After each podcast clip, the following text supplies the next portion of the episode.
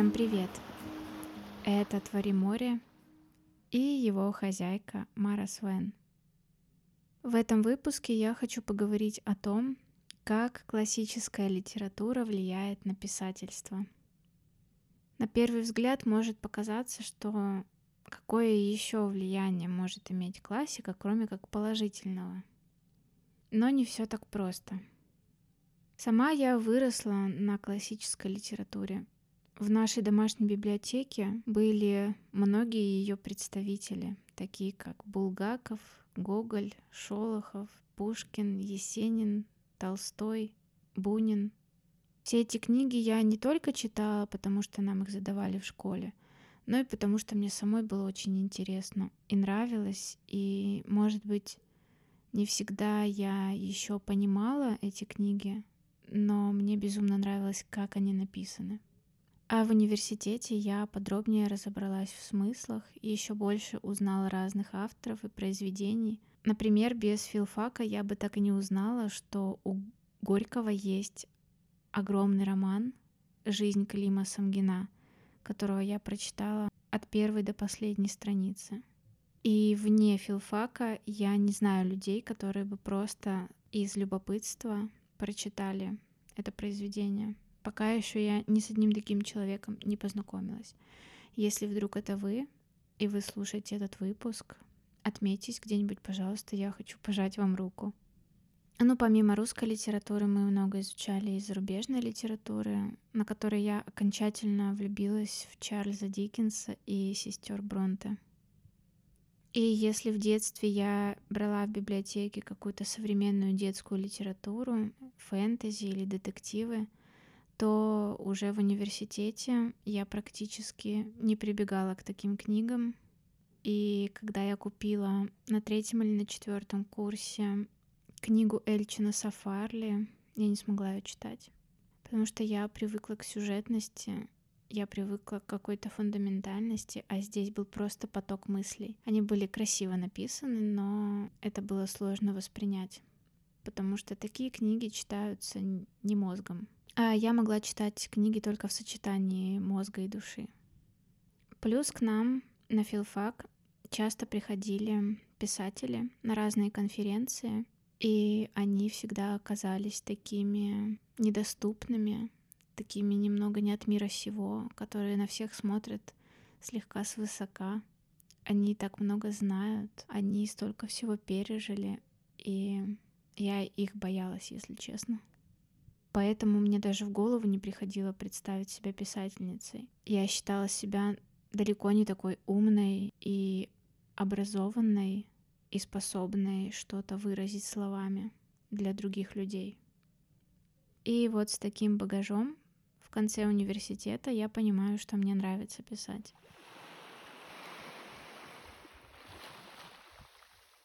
Сначала я воспринимала себя просто как блогера, который пишет тексты. Но позже, когда я издала сборник этих текстов, мне захотелось написать роман. И вот здесь весь этот опыт чтения русской классики дал себе знать в негативном ключе. Очень многие начинающие писатели которые базируются на русской классике, думают о том, что они должны писать точно не хуже, чем те, кто жил 150 лет назад и кто оставил нам такое богатое наследие. Мы должны также, мы тоже должны врезаться в историю, о нас тоже должны говорить, о нас тоже должны писать в учебниках для школьников, а иначе зачем это все? Я была такой же. И именно это всегда меня останавливало от того, чтобы что-то писать. Я пыталась, я понимала, что да, я пишу черновик, и он может стать лучше, но все равно даже этот черновик удалялся раз за разом, потому что он был недостаточно хорош. Он даже на один процент не был близок к чему-то стоящему, по моему мнению. Но от такого мышления нужно избавляться, если ты хочешь что-то писать сейчас, в 21 веке. Да, конечно, есть такие писатели, кому нравится быть похожим на Достоевского, на Толстого, и они пишут как-то даже в их стилистике, в духе той эпохи, но рассказывают о современном мире. но все-таки большинство хочет выражать что-то свое и, и то, что будет вписываться в современный мир, в современный язык, в современные ценности. И мы либо соглашаемся с этими ценностями в своих произведениях, либо мы их критикуем и рассказываем о том, что важно именно для нас. И то, что важно для нас сейчас, людям 150 лет назад, они даже об этом не задумывались, возможно. Помогло мне избавиться от этого груза невероятной ответственности чтение современной литературы. Причем не только той, которая продается в книжных, но и на площадках сам издата. Читать начинающих писателей. Ты погружаешься в этот мир и понимаешь, что он другой. Литературные снобы будут его критиковать и читать не будут. Также есть огромное количество людей, которым очень нравится современная литература, и они ждут новинок от своих любимых авторов. И это не значит, что кто-то из них плохой, а кто-то из них хороший. Просто у всех свои вкусы.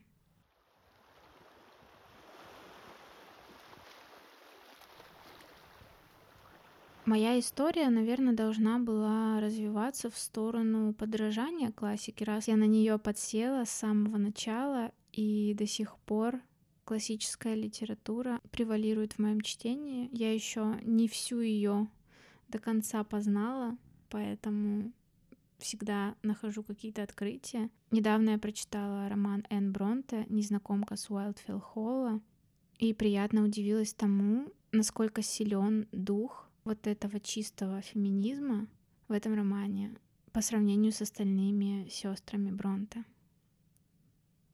Но мне не близок этот подход подражания, подход стремления к русской литературе. В нем слишком много тяжести, какой-то излишней ответственности. Я считаю, нужно писать современную литературу. Останусь ли я в вечности? Будут ли обо мне говорить в школах спустя там 50-100 лет? Это, конечно, очень тешит писательское самолюбие, но это не так важно. Нам кажется, что писатели, которых мы сейчас знаем, это все писатели, которые жили тогда, но это и не половина даже. Очень много людей писало и раньше. Просто раньше не было социальных сетей, этого не было так видно. Я раньше когда-то думала, что сейчас просто больше пишущих людей, но вряд ли раньше, 150, 200 лет назад, их было прям намного меньше. Просто их рукописи нигде не сохранились. Они истлели, они сгорели, они умерли вместе со своими создателями. Сегодня мы даже в более выгодном положении. Мы можем оцифровать свой опыт, мы можем выпустить его в электронном виде, в бумажном виде — нам для этого уже не нужно издательство. И даже если мы не останемся в вечности всего человечества, в вечности своей страны, мы останемся историей для своих потомков, для той семьи, которая будет после нас. И несколько читателей, это может быть несколько десятков читателей, несколько тысяч читателей, они за свою жизнь прочитают наши книги и запомнят нас пока они живы. И ведь этого уже достаточно. Этого уже достаточно для того, чтобы называться писателем. И для того, чтобы быть писателем, не обязательно быть великим человеком и очень известным человеком. Все эти мысли, когда стали приходить ко мне, начали меня освобождать. И уже не хочется тешить свое самолюбие, и уже нет такого сильного стремления к признанию, уже есть какие-то другие цели в писательстве, не связанные так тесно с популярностью, с признанием и с желанием оставить жирный след в истории. Писать можно просто потому, что тебе нравится это делать. Писать можно просто потому, что есть темы, которые тебя очень волнуют, и неважно, в какой сорт литературы они отправятся. Сорта литературы существуют только на филфаке, а среди обычных читателей есть просто разные предпочтения. Кто-то любит фэнтези, кто-то любит детективы, кто-то любит любовные романы, кто-то любит литературу для подростков, кто-то любит литературу историческую. И так здорово, что сейчас есть такое разнообразие для читателей.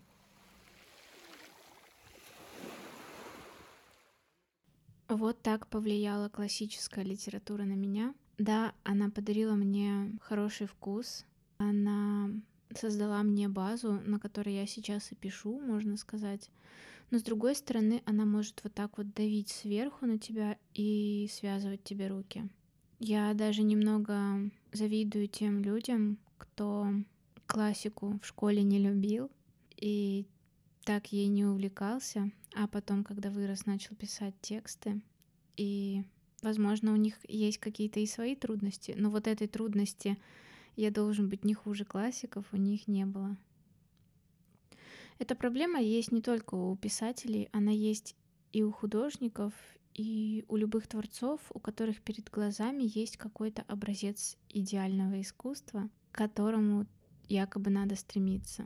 У художников это все начинается в учебных заведениях, где они рисуют, где они изучают композицию, цвет. Все это тоже такая база, которая нужна, но не всем нужно за ней следовать.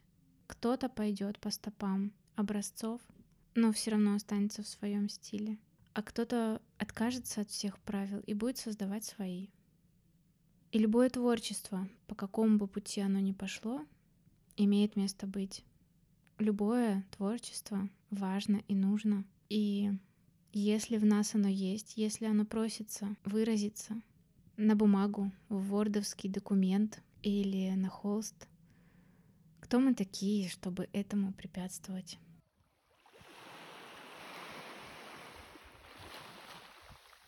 На этом я завершаю второй выпуск подкаста «Твори море» и услышимся в следующих выпусках.